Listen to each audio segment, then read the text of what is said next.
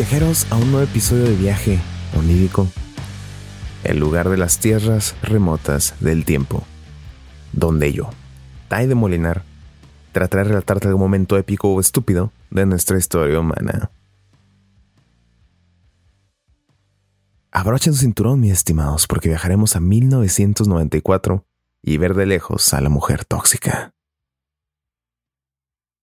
El 19 de febrero de 1994, una mujer de 31 años, Gloria Ramírez, ingresó en el Hospital General de Riverside. Eran las 8 y cuarto de la noche. Gloria ingresó con pulsaciones muy altas.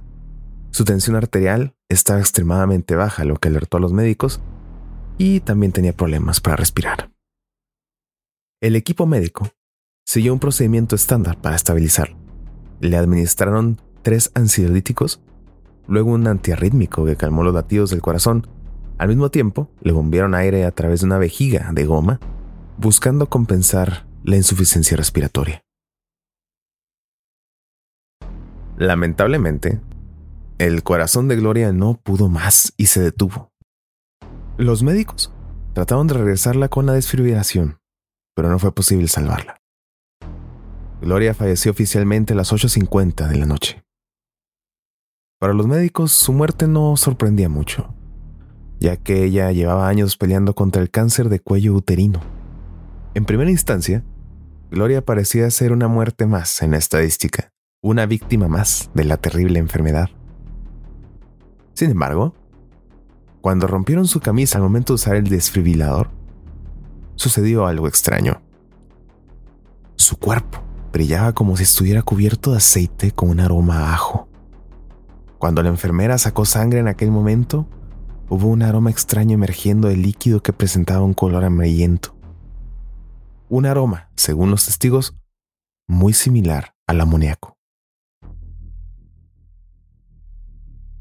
Además de que la enfermera confirmó después que había como una especie de cristales en aquella sangre, la enfermera, a escasos momentos de la muerte de Gloria, se desmayó.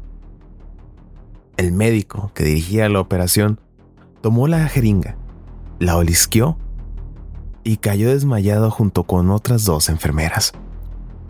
Los demás que estaban ahí atendiendo la emergencia se sintieron mareados.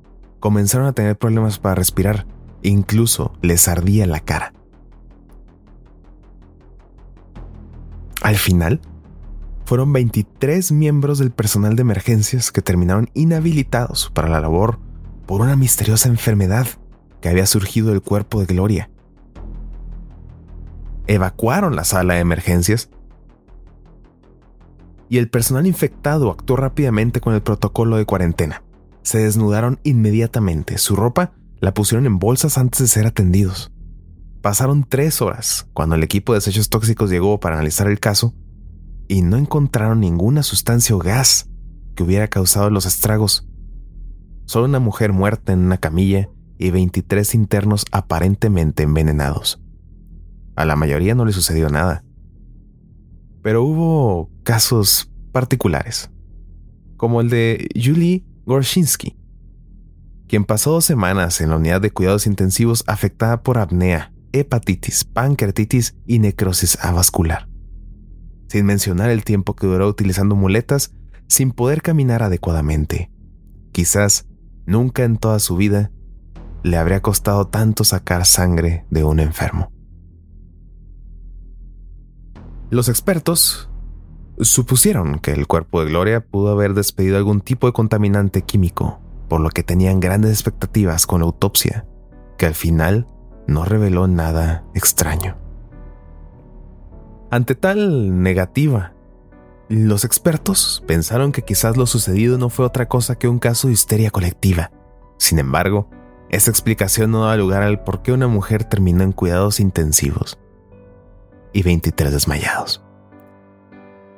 No fue hasta 1997 que un grupo de científicos del Laboratorio Nacional Lawrence Livermore propuso una teoría tan extraña como el suceso.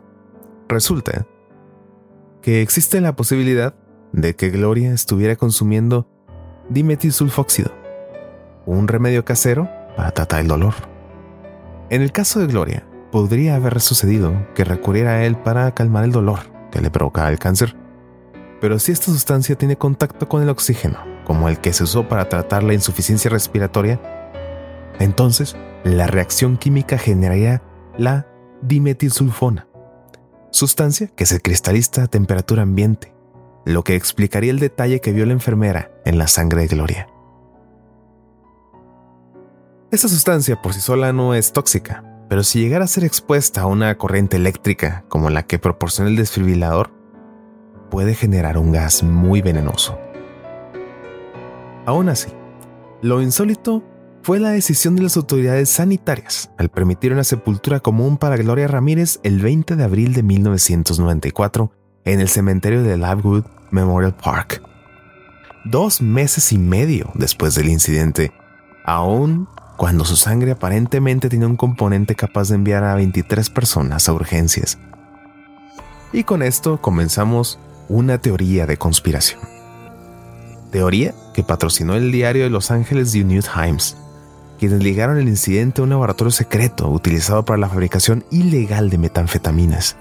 Una supuesta investigación del diario llegó a la conclusión de que la dama tóxica, Gloria Ramírez, fue tratada erróneamente con productos químicos de metanfetaminas.